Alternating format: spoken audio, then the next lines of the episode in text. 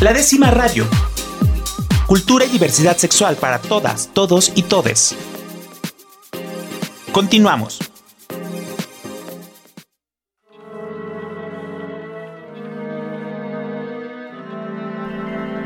Y vamos a hablar de un tema que eh, pocas veces se habla, que casi siempre se traduce en el échale ganas, ¿no? Y que tiene que ver con este tema eh, muy pertinente de la salud mental que ya hemos abordado antes.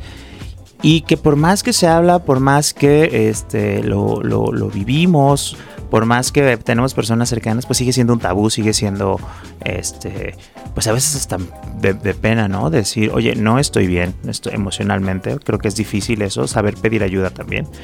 Y caso de eso es la depresión. Digo, recientemente me ha tocado pues varias personas a mi alrededor que han sido diagnosticadas con depresión y que pues luego uno no sabe qué hacer, cómo ayudarles, hasta dónde ayudarles, hasta dónde uno puede intervenir. Eh, es bien difícil, bien, bien difícil. Digo, por ahí... Eh, y, de verdad, eh, personas muy cercanas en diferente, de diferentes partes, de diferentes orientaciones, de diferentes géneros y pues muchos han salido adelante, otros no. Y pues bueno, justo para eso invitamos a psicoterapeuta Andrés Guzmán para que nos hable en este primer bloque sobre la depresión, cuando alguien alrededor de nosotros intuimos, sabemos o está diagnosticado con depresión, nosotros como esa amistad o ese acompañamiento, ¿qué podemos hacer? ¿Cómo estás, Andrés? Bien, gracias, Rob. Primero que nada, gracias por la invitación, eh, por compartirme un poco de este tu espacio para hablar de temas tan importantes como la salud mental y felicitarte por tu libro. Estoy escuchando Ay, eso, suena, suena padrísimo. Ah, pues ahí les estaremos platicando. Este, estoy cerrando esa presentación para ver si me acuerdo ahí en la film. Y si no, pues van a llevar otra presentación. Ojalá que sí. Ojalá, Ojalá que, que, sí. sí. Para poder leerte digo, desconocía esta parte de ti, está bien chido. bueno, pues hay, muchos también la desconocían, pero bueno, ahí estamos. Oye Andrés, pero a ver, desde tu perspectiva, sabemos, bueno, desde de manera personal y te digo, de haber vivido procesos cercanos con personas en serio muy, muy cercanas. Uh -huh. Desde una perspectiva profesional, digo, lo primero es sí, acudir a terapia, no pasa nada. Claro. Pero en el inter de que identificamos, de que vemos, de que recomendamos, ¿qué se puede hacer? Nosotros como personas externas, como amigos, como amigas, ¿cómo reaccionar? ¿Cómo saber? ¿Hasta dónde sí, hasta dónde no? Como... Mira, voy a partir de, de un punto que me parece como importante mencionar, que es el... Estamos tan acostumbrados a vivir nuestra vida que difícilmente contemplamos que puede haber formas distintas de vivir la vida. Nuestra forma en que nos, la forma en que nosotros los percibimos o, le damos significado a las cosas que nos importan o las cosas que no nos importan, normalmente pensamos o damos por sentado que para las demás personas es parecido o similar. Entonces eso genera una brecha entre la experiencia del otro en la vida y la mía. ¿Por qué parto de, desde aquí?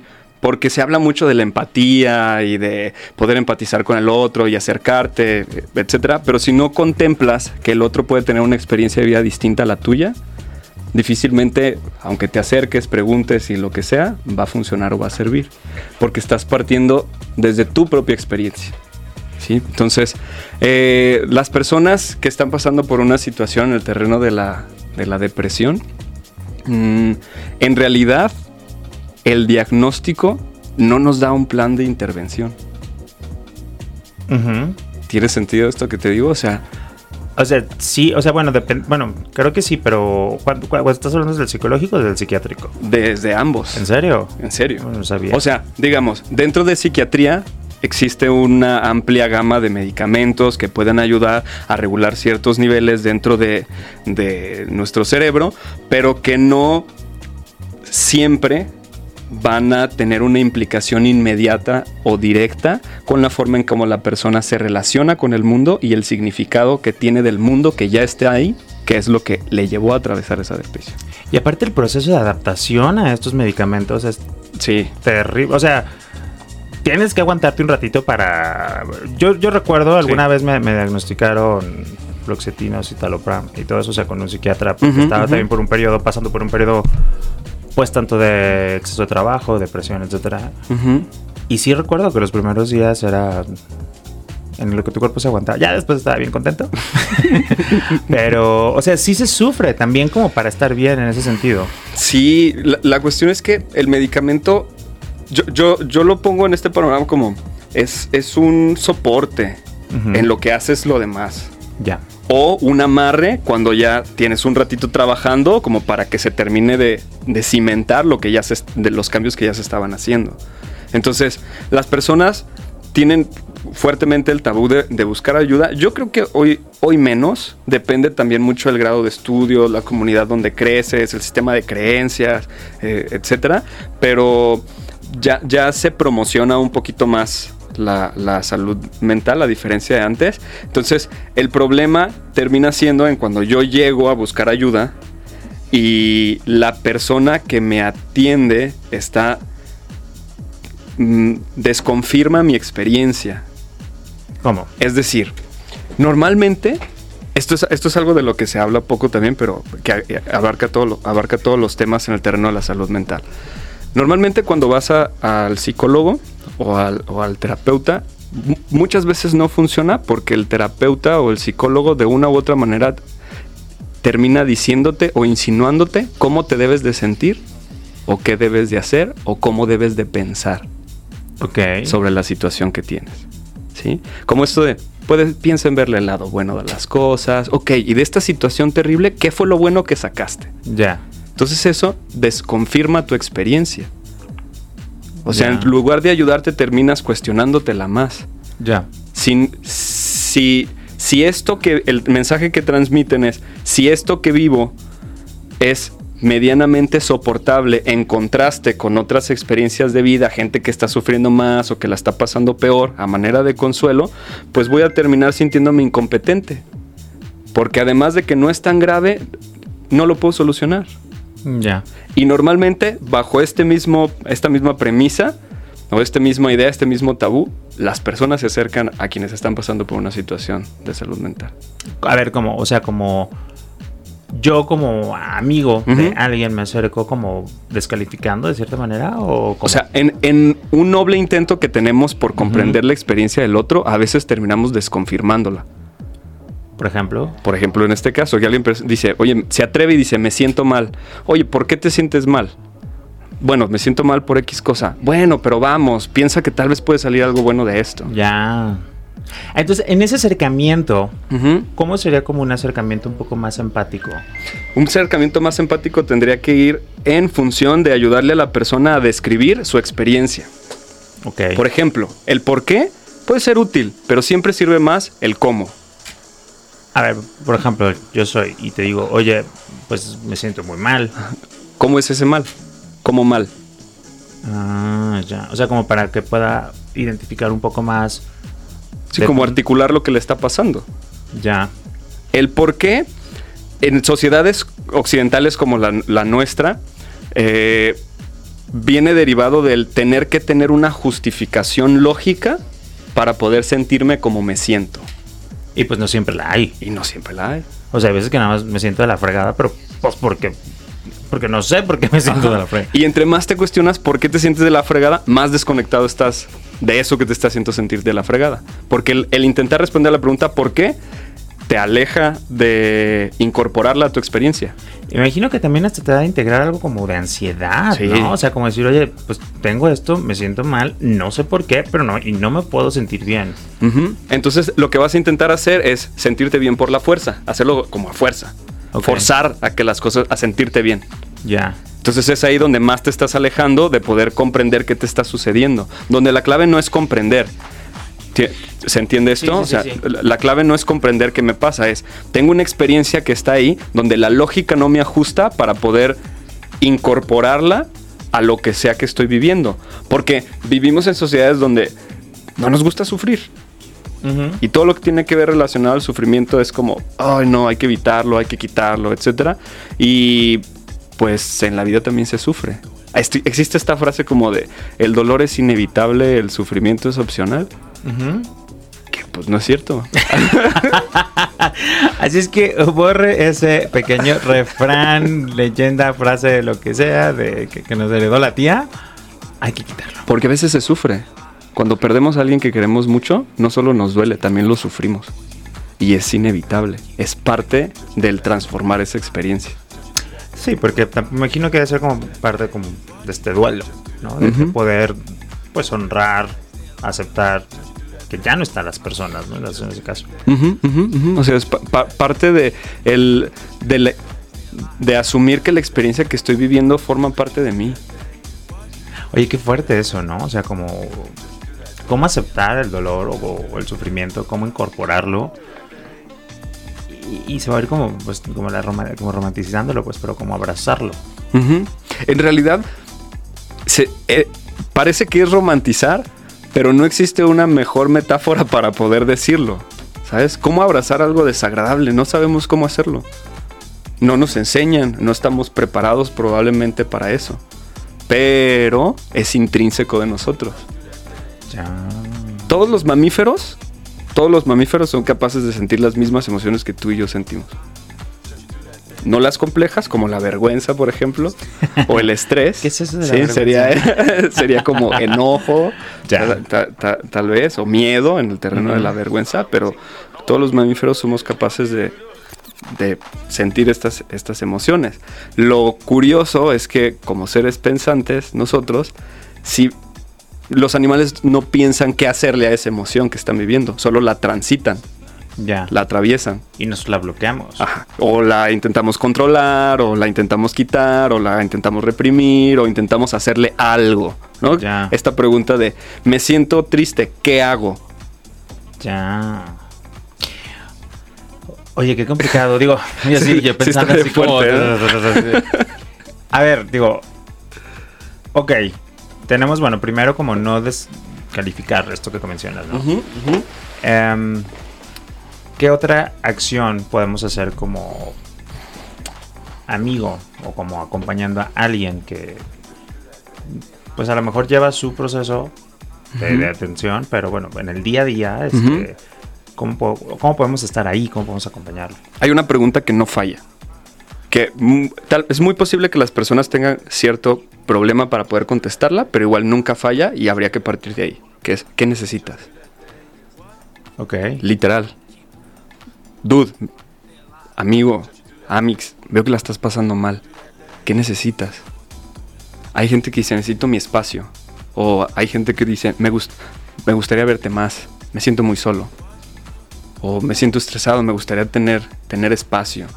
Y acompañar implica él. Si esta persona dice que se siente estresada y que está buscando un, un, momento para relajarse, oye, ¿te gustaría que saliéramos? Vamos a cotorrear. Sé que te gusta esto, vamos a hacer. Vamos al cine, vamos por unos tragos, etcétera. ¿Qué necesito? Espacio, que nadie me moleste. ¿Va? ¿Cuánto? ¿No? Que hablabas de esta cuestión de cuándo, cómo presionar. ¿Cuánto? Dame unos días. Y al, al cabo de unos días, un día, oye, ¿qué onda? ¿Cómo sigues? Sí, porque luego en esa soledad, este, pues tú puedes llegar crisis, ¿no? Y también a lo mejor, pues estando en esta crisis, no sabes cómo. y, ni siquiera piensas en pedir apoyo. Te voy, a, platicar algo que nos suele pasar mucho, en general. Mm, para ponerlo en los términos más sencillos, es, nos, nos educan y nos enseñan a hacernos los fuertes. Ajá. Sí. Entonces tendría que ir hacia allá. O sea, esta mirada compasiva y comprensiva del otro decir, sé que te estás haciendo el fuerte, pero tal vez en este momento neta no puedes. Y no necesitas pasar por esto solo. No necesitas pasar por esto sola. Ya. ¿Qué necesitas? Aquí estoy. Te da un poco más de, sí. del uso de idea. Sí, sí, sí. O sea, sí, o sea, como tratar de. Pues no sé si la palabra sea empatizar, o sea, como generar esta empatía, pero más de o sea, ni siquiera entender a la persona, sino es más bien que la persona a partir de tus preguntas pues pueda, uno, sentirse acompañada y que se empiece a entender a ella misma.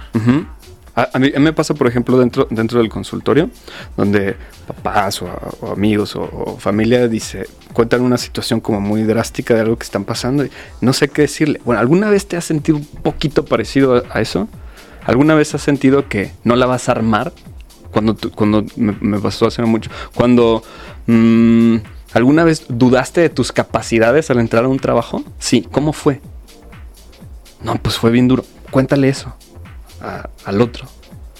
No, pues cuando yo entré a trabajar en tal lugar, al principio pues sí dudaba, yo sentía que no iba a saber y me dio mucho miedo. Ah. O sea, es como... mm, como ponerte en el, en el mismo tono o en la misma, en la misma simetría del otro. Donde no tengo que comprender tu experiencia para... No necesito comprenderla o entenderla para... Para que la distancia entre tu experiencia y la mía sea corta. Porque al fin de cuentas, pues es muy probable que sea nuestra primera vez vivos, por decirlo de alguna manera, nuestra primera experiencia siendo seres humanos y, y somos un ser humano tratando de entender a otro ser humano, ¿no? Entonces siempre va a haber un, un espacio para la duda de yo tampoco le entiendo a cómo es esto. Pues, pues sí, digo, a fin de cuentas, ¿quién, quién entiende en realidad completamente, no? O sea, algo que me, que me, que me, me gustaba mucho que, que decían que cuando vas a terapia no es para que te enseñen el camino, no es para entender la vida, no es para que, es como para que te den herramientas para que sepas cómo llevarlo mejor. O algo así era. Te, te propongo una mirada un poco distinto. O sea, para que la terapia sea terapia, tú tienes que salir entendiéndote un poco más. Ya, sí. Porque tú tienes una experiencia única en tu vida. Es, es- es bien cierto que cada cabeza es un mundo y que la realidad es distinta para cada uno, pero sí hay puntos tangibles que no cambian para ti y para mí, ¿Cómo que? como el amor. Ay, no toquemos ese tema. Ay, no toquemos ese tema. Oye, pero bueno, esa es una parte como en el, en- en el acompañamiento de las personas, ¿no? Cuando están como con ese proceso, pero también, como lo decíamos, que, eh, que hay personas que, que llegan a, a sobreponerse, o sea, pueden estabilizarse, o no sé cuál es el término correcto, o sea, como después de Ujú. este tema de la depresión. Y hay personas que pues no. Hay personas que logro, que luego logran, o sea, pues deciden quitarse la vida, ¿no? Y pues también ahí, más allá de entender, cuestionar, preguntar, este, ¿cómo sería como la, la- la- la posición de, de una persona, de un familiar, de un amigo? Es una pregunta bien difícil. ¿eh? Ya sé, pero ¿qué te parece si me la contestas regresando del corte? Va, que va. Para que le pienses. Va, que va. Oigan, pues vamos a un corte aquí en la décima radio. Y eh, pues estamos con Andrés, que nos está platicando. Él es el psicoterapeuta que nos está platicando acerca de la depresión. Y vamos a abordar un poco de los temas de suicidio. Que cabe mencionar que en la encuesta nacional de diversidad sexual y de género 2021 salió que al menos el 21% de las personas que se identifican parte de la diversidad sexual han pensado en suicidarse y el 14% lo han intentado. Entonces no es un tema menor, no es un tema menor y lo estamos abordando de una manera sencilla, ligera, no restando la importancia, sino para que también pues lo entendamos de una manera pues más cercana y más amigable para poder hablarlo, replicarlo y sobre todo poder acudir a solicitar ayuda para estos temas, ¿no? Vamos a un corte aquí en la décima radio. Yo soy Rob Hernández, estamos en Jalisco Radio, la radio cultural del estado de Jalisco. Le mando un saludo a Rafa Guzmán que está en los controles. Vamos, regresamos y de mientras aquí joteamos. La décima radio. Cultura y diversidad sexual para todas, todos y todes. Continuamos.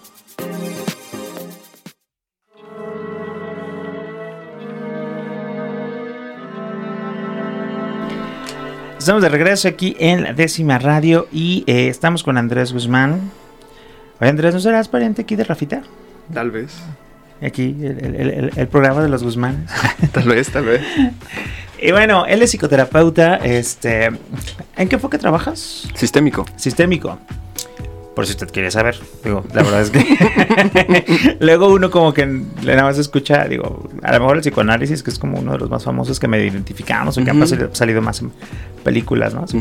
Psicoanálisis, el cognitivo-conductual, el Ajá, gestal, gestal. Pues, sistémico. Pero ya, o sea, pero digo, pero creo que el más, como el más, que tiene una imagen más definida en la, gen- la gente que no somos este, especialistas en el tema de psicología, pues creo que es el psicoanálisis. Los demás creo que Ujú. está más complicado que te diga, ah, sí, claro, esto, esto.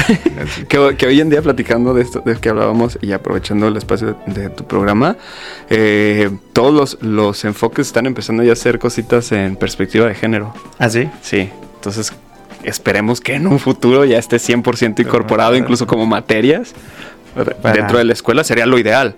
Ya. ¿Sabes? Porque hay mucho desconocimiento. En esto mismo de lo que hablábamos antes de la experiencia de vida y todo eso, o sea, no por conocer dos, tres enfoques o dos, tres posturas, crees que todos van a encajar ahí. Ahí ya. ¿Sabes? Pues está súper interesante todo este tema, digo, hablamos un poquito de, de este tema. Y algo que quería platicar, digo, que antes de, de irnos a esta parte es, mucha gente que va, pasa por la depresión Ujú. intenta el suicidio Ujú. y muchos de ellos se suicidan, o sea, mueren, ¿no? Ujú. Desde tu perspectiva y como desde un primer acercamiento, otra vez, esta, entre- esta, esta entrevista no sustituye a ningún tipo de terapia. ¿Cierto? Esta entrevista es como para poder conocer a lo mejor primeros pasos, primer acercamiento, cómo actuar en un momento pues de crisis así. Y lo recomendable, obviamente, es que acudan a eh, expertos o expertas. Ujú. En este caso, si les gusta eh, la forma de abordar el tema de, de Andrés, este, eh, pues bueno, lo pueden contactar. Pero, ¿qué pasa con los otros o las otras cuando una persona se suicida? O sea, ¿cómo es este acercamiento? ¿Cómo es esta parte de entender, respetar? Es, es muy dura. Es, es muy dura. En, en mi experiencia particular en ese trabajo, hay, hay dos, dos grandes puntos que a mí me parecen como importante mencionar. Uno es el... Nosotros asignamos cierto valor a la vida con base a lo que nosotros pensamos y creemos. Y también sí me criticarán muchos de que el código ético del psicólogo dice que tienes que procurar la vida y todo esto. Pero ¿qué pasa cuando una persona dentro de su propia experiencia de vida siente que vivir su vida, no vivir la vida, vivir su vida, no vale la pena? Que es cuando entran en, e- en este terreno donde las personas pueden empezar a dudar si vivir su propia vida tiene sentido. No que, no que su vida no tenga sentido, no, no sé si lo, lo Sí, estoy sí, explicando sí, bien, sino que, que, que vivir o no vivir en realidad no hace mucha diferencia. Y además siento que estorbo, que es un componente bien importante de, de quien sí consigue el suicidio. Difícilmente le hemos podido preguntar a alguien Sí, claro. que lo haya conseguido como tal. Eh, se han hecho muchos estudios, pero un componente que siempre está ahí en la gente que lo intenta es el siento que van a estar mejor sin mí. Esta sensación de estorbo. Y que otra vez creo que viene muy de la mano con lo que explicabas al principio. Entender, no desde nuestra perspectiva, sino tratar de entender desde la perspectiva de la persona. O sea, como a lo mejor para y que nosotros. muchas cosas van a ser desconocidas para ti, y, que, y que no las vamos a entender. ¿no? Y que por eso, por eso es, el, es que el valor cambia. Donde tú dices, güey, pues la neta tal vez no está tan mal desde tu perspectiva, pero para él esto es suficiente para que diga, pues ya, ya no quiero, no, no le vio caso. E intentar convencerle de lo contrario solamente le va a confirmar que algo no anda bien. Ya. Porque es. eh, a mí me ha pasado que personas en alguna situación parecida llegan al, consultorio y parte de, de una forma de abordarlo, vuelvo a criticado por quien me, me pueda criticar, es ¿de dónde viene nuestro deseo de convencer a alguien de quedarse en una vida que para esa persona no es vida? No vive cómodo, no está a gusto, siente que no vale nada, siente que estorba, siente que... Yo creo que sí cabe la pregunta de, si tú vivieras así, yo creo que todos en algún punto podríamos dudar Claro. de, de si vale la pena o no. Pero algo que yo les digo es, si, tú, si la idea que tú tienes es que vas a hacerle un favor a la gente que está a tu alrededor, yéndote o dejando de, de estar, vale la pena que te despidas. Y lo tienes que hacer.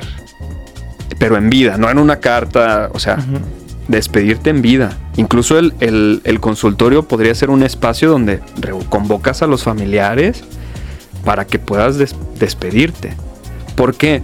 Porque ellos también tienen el derecho de saber por qué te vas. Porque si no vas a, vas a conseguir provocar en ellos lo que según tú estás evitando. O sea, al irte tú piensas que ellos van a estar mejor. Pero, pero se van a quedar con la incertidumbre de por qué te vas. Entonces los vas a dejar en una crisis. Ya. Si estás decidiendo irte, tienes que despedirte bien. Aunque ellos no comprendan por qué te vas. Que luego también, digo, ahorita que mencionabas esto de que estamos en una sociedad, las sociedades occidentales, al momento de tratar de comunicar eso, pues me imagino que también es, digo, independientemente de, de que si toman o no toman la decisión, pues ya me imagino cómo se va a poner toda la gente, ¿no? O Súper como, fuerte. Sí, no, o sea, como decir, no, porque estás mal y, o sea, creo, creo- creo que también suena como muy eh, romántico el sí, el, el- el- o sea, creo que sería lo ideal, o sea, ¿no? Como decir, ah, oigan, ¿saben qué? Pues tome esta decisión, pero teniendo en cuenta el contexto, creo que sí estaría como bien heavy, ¿no? Sí, súper. Pero hacia allá es a donde tendríamos que caminar. Hacia el res- respetar las decisiones de las personas, ¿no? Sí, al que la, o sea, sí, sí es el sí es el respetar, pero es también cuestionarnos el lo, lo, lo profundo que nos duele ver que alguien decida eso. Ya. Y, y que así de doloroso también puede estar siendo la experiencia de vida de la otra persona, en ese mismo rango de dolor. Oye, y ya si acabamos de vivir este el suicidio de alguien cercano y eso. Dos, tres tips rapidísimo antes de que ya, porque ya se acabó el programa. Súper rápido. Este, dos, tres tips como para poder entender, para poder, este, pues no, digo, otra vez, no, no sufrir, pero más bien, ¿Cómo atravesar eso? ajá, Podremos pensar primero en... La pregunta sería, ¿cómo honrar la memoria del otro? Ya, Más que pensar en qué le gusta, qué no le gusta o qué hubiera querido que hiciéramos, es de qué manera yo estoy dándole valor al, al tiempo que, que sea que estuvo aquí, le estoy dando valor a esa vida que hoy ya no está. De qué manera le, le doy es- esa, esa dignificación incluso sin que esté. O sea, de que aunque él, aunque él o ella decidió retirarse, para mí, como su familiar, su conocido, fue digno que estuviera aquí.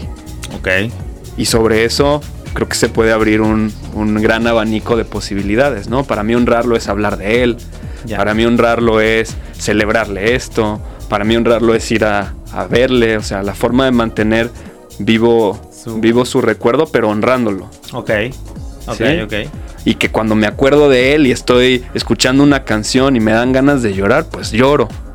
ok, Y así estoy honrando su, su Su- recuerdo, porque ahorita que le estoy llorando, me sabe a ti, te siento aquí. wow, qué bonitas, qué bonitas frases. Es, es poderte conectar con el recuerdo de la otra persona para poder vi- vivirle a través de ti. ¿Alcanzamos otro, Rafita? ¿Qué otro? El otro tip. Eh, otro podría ser... normalmente pensamos que para poder estar en paz con las personas tienen que estar vivas, pero la gente sigue viviendo en nuestro interior. Está ahí. Entonces, a veces tendrías que hablarle a ese alguien que vive en ti. Porque es cierto, mu- murió, pero también vive en ti. Ok. ¿Se entiende más o menos esto que digo? Sí, O sea, tú, tú tienes un. Si fue un, un familiar X, tú tienes un eh, primo, tío, abuelo, este, amigo que vive en tu interior. Es como esta parte de que las personas no se mueren mientras esté su recuerdo en nosotros, ¿no? Y, y- y de alguna manera es cierto. O sea, por ejemplo, cuando. Voy a poner un ejemplo así bien sencillito. Cuando vives con tus papás y luego te sales de vivir con tus papás, también te llevas a tus papás en tu mente. Ok. Entonces siguen estando ahí, en tu interior. Claro. Y a veces esos papás en tu interior no se transforman, se transforman los del exterior y los del exterior cambiaron y ya no se portan como antes. Pero dentro de tu interior, tus papás siguen siendo los que te educaron cuando estabas chiquito. Ya. Entonces el tema no es con los papás que tienes ahorita, es con esos papás que viven en tu interior que son los de hace 10 años. Ok. Más o menos, sería Sí, el ejemplo sí. como tal vez equiparable. Entonces, eh, con, estas, con las personas que ya, que ya no están, también están ahí, viviendo en tu interior. Entonces, se- también puedes platicar y, y sanar en la relación con ellos porque están ahí. Oye, qué bonito. Qué bonito como esta perspectiva, digo, de entrada, uno, de, de- de- de no desde la confrontación, desde la crítica, más bien, y desde el no, el saber, que es muy complicado, saber o entender cómo están viviendo las otras personas y el valor que tiene para ellas pues mil temas, ¿no? Y sobre todo cuando estás pasando por un proceso de depresión, que bueno, tiene, puede tener muchísimas causas, desde químicas, emocionales, chalalala. Y otro es esta parte, ¿no? Cuando ya se llega al suicidio y eso, cómo honrarles, cómo aceptar su decisión y cómo verles desde esta otra perspectiva. Hay, hay, una fantasía que es, yo si yo comprendo la experiencia del otro, ya no voy a sentir lo que siento. ¿Y no? No. ¿Por qué? Porque mientras más incorporo y sé de mi propia experiencia, no necesito comprender la del otro para empatizar, porque sé que me está pasando a mí con este tema en particular. Entonces yo te veo sufrir y a veces te veo sufrir y me gustaría que te calmaras, porque yo no sé qué me está pasando al verte sufrir. Ya, no es tanto que quieras que el otro esté mejor despide su programa con una frase muy fuerte. este, pero sí es verdad, o sea, sí es verdad. Muchas veces queremos evitar el dolor a las otras personas porque no sabemos lidiar con nuestro propio dolor. Entonces, está muy fuerte. Creo que es interesante esta perspectiva. Este, muchísimas gracias por estar el día de hoy aquí este, en la décima radio. Si alguien quisiera conocer más, acercarse a ti, este, acudir contigo, ¿dónde te pueden encontrar? Puedo darte mi número de contacto. Sí, es el 33 13 16 84 28. Ahí me puedes encontrar y en las redes sociales, en Instagram. En arroba psic.andrés. Ajá. psic.andrés. ¿Otra vez el teléfono? 33 13 16 84 28. Perfecto. Oigan, pues se nos pasó rapidísimo este programa. Creo que fue como muy muy concreto, como muy a lo que íbamos y como muy revelador en muchas cosas. La verdad, este, muchísimas gracias Antonio, porque creo que, que con, estos minutos que estás, creo que puede marcar una gran diferencia para muchas personas que hemos pasado por esto recientemente. Gracias por invitarme. Bueno, pues nos vemos la siguiente semana aquí en la décima radio, que eh, pues ya vamos a estar en semana de Phil y vamos a tener por ahí algunas entrevistas interesantes. Vamos a ver si me los puedo jalar acá al, eh, a la cabina. Entonces, pues no se pierdan el programa la siguiente semana. Yo soy Rob Hernández, arroba RobsMX o arroba la décima radio. Si usted se lo perdió, vaya a Spotify, ahí lo vamos a tener. Nos vemos hasta la que sigue.